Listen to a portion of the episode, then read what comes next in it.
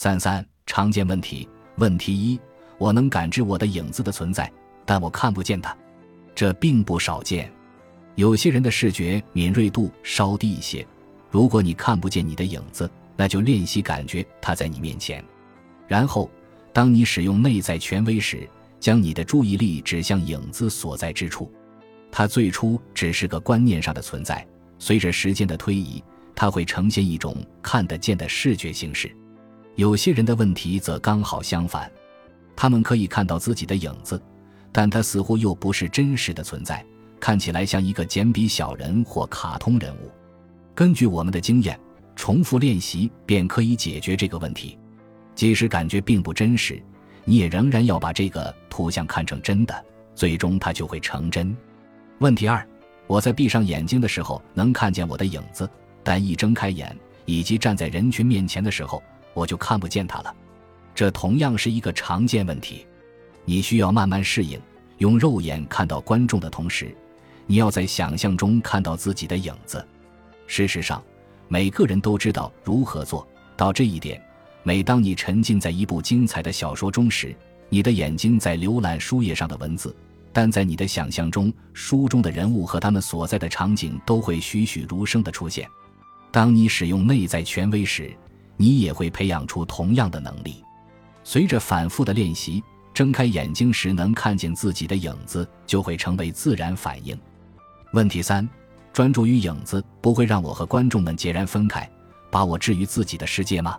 实际上恰恰相反，与你的影子紧密相连的感觉会给你一种内在的自信，消除你对观众的恐惧，这样你就可以自由地与他们连接在一起。当试图隐藏自己的影子时，你才会开始害怕观众，这才是让你陷入自己的世界的原因。基于心理治疗的实践，菲尔和我都经常在给求寻者的治疗过程中看到我们的影子，但他们从未指责过我们看起来心不在焉、注意力不集中或沉浸在另一个世界。问题四：这种练习会导致我人格分裂吗？人格分裂一词对心理健康从业人员来说有着特定的含义，对他们而言，这意味着严重的心理问题已经超出了本书的讨论范围。但是，当一个普通读者问内在权威是否会让他人格分裂时，他的意思是不同的。他是在担心体内存在第二自我这件事不太对劲，觉得跟他说话很不自在，害怕那样做会让自己变得疯狂。但事实恰恰相反。每个人都有一个影子，真正疯狂的是否认它的存在，因为那样你就忽略了整个内在自我。当你拥抱影子的时候，这实际上是一种极大的解脱。更棒的是，你正走在一条开发以前从未有过的力量的道路上。当你开始这个过程时，不要因为担心自己会出现什么问题而却步。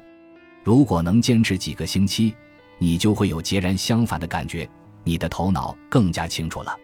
问题五：与自己建立连结的影子会对我有不良影响吗？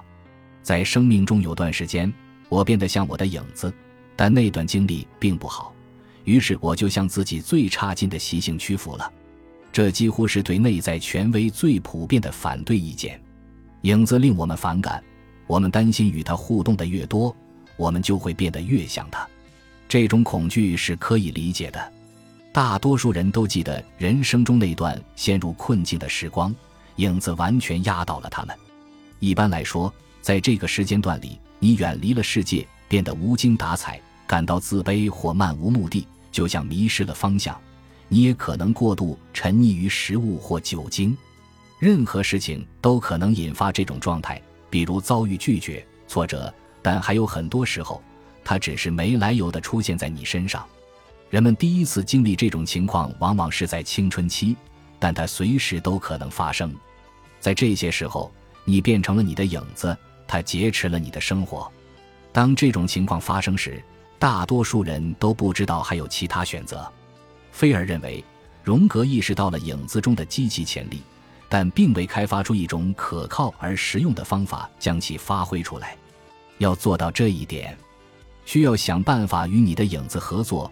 而不是成为他，这就是内在权威的切入点，它让你的影子成为你的伙伴。当影子成为你的伙伴时，它的本质就会改变。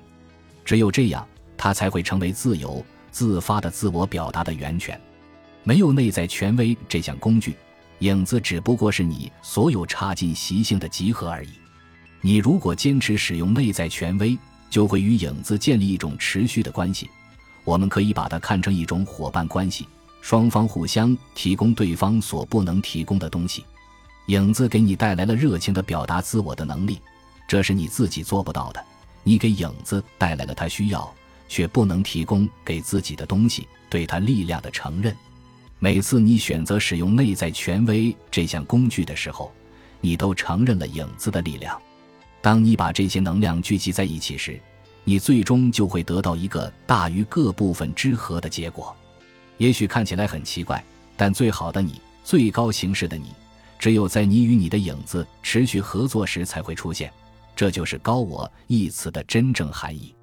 它的秘密在于，高我是两个对立面，你和你的影子的结合。如果这种伙伴关系破裂，或者从来没有形成过，你最终就会处于一种不平衡的状态。一方面，影子会接管你，让你不知所措，产生自卑、软弱和沮丧的倾向；另一方面，你完全驱逐了影子。过着肤浅的生活，渴望别人的认可，又无法深刻的表达自己。你从一个极端摇摆至另一个极端，从来没有把两个部分放在一起。这种情况很常见。可悲的是，大多数人以为这是他们仅有的两个选择。但是，与影子建立平衡关系，并不是在这两种情况中二选一，它是一个过程。你需要一直努力维护和影子的伙伴关系。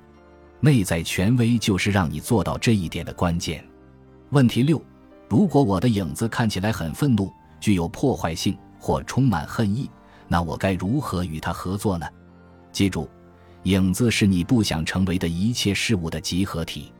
在这一章，我们讨论的是它最常见的表现形式——自卑的影子。当我们试图在别人面前表达自己时，自卑和不安全感是最常见的感觉。但我们不想成为的还有另外一种，我们不希望自己是坏的或邪恶的。我们所说的邪恶，是指你为了一己私利而冲动行事，不去考虑任何阻碍你的人或事。这通常表现为自私、贪婪。当你的目标受挫时，则表现为仇恨或破坏性的愤怒。这些特质构成了第二种影子——邪恶的影子。事实上。有一个邪恶的影子，并不意味着你就是邪恶的，就好像有一个自卑的影子，并不意味着你就低人一等。邪恶的影子是每个人的一部分，关键在于它在社会上是不被接受的，因此我们不愿意承认它的存在。如果你的影子主要呈现为邪恶的形态，那你当然可以用我们描述过的方法，即使用自卑的影子的相同方式来使用它。这不仅有效。而且对许多人来说，还将是他们第一次建设性的运用邪恶的影子。问题七：我读过荣格的作品，他们让我大开眼界。但你对影子概念的运用与传统的荣格疗法有很大的不同，这是为什么？我想说清楚的是，荣格的作品代表了一项不朽的突破。它不仅拓展了对人类潜意识中存在什么的概念性认知。还开发了一种大胆的新方式来与之合作。当来自潜意识的形象出现时，荣格会鼓励治疗对象与之互动，而不是对他们进行理性分析。他将这种互动称为积极想象。他的目标是将这些形象，包括影子，融入治疗对象对自己的感知，使他们变得完整。他将这种状态称为原型自我。这是一种卓有成效的方法，远远超越了当时已有的心理治疗法。唯一的问题是，它有时可能指向不明确，这一点在涉及影子整合时尤其明显。求寻者需要明确的指示，才能获得影子的巨大力量，并将其带入他们的日常生活。这件事太重要了，不能顺其自然。菲尔已经迈出了新的一步，并开发了一种可靠的方式。通过一套工具来建立这种联系，在你最需要的时候发挥影子的力量。这些工具利用了这样一个事实：影子是一个独立的存在，具有自己的敏感度和世界观。它需要并值得你付出像经营和另一个人的关系一样的注意力。通过运用积极想象，荣格迈出了培养这种关系的辉煌的第一步。但还是有个问题：生活中的诸多事件分散了我们对内心世界的注意力，切断了我们与影子的联系。菲尔觉得，利用相同的事件来加深与影子的关系是可能的。在观众面前冻结就是这样的事件。内在权威使影子成为问题的解决方案。对这项工具的使用，加强了你与影子之间的连结。承认影子存在的最为深刻的方式。就是让它每时每刻都作为你生活中的一部分。本集已经播放完毕，感谢您的收听，喜欢请点赞关注主播，主页有更多精彩内容。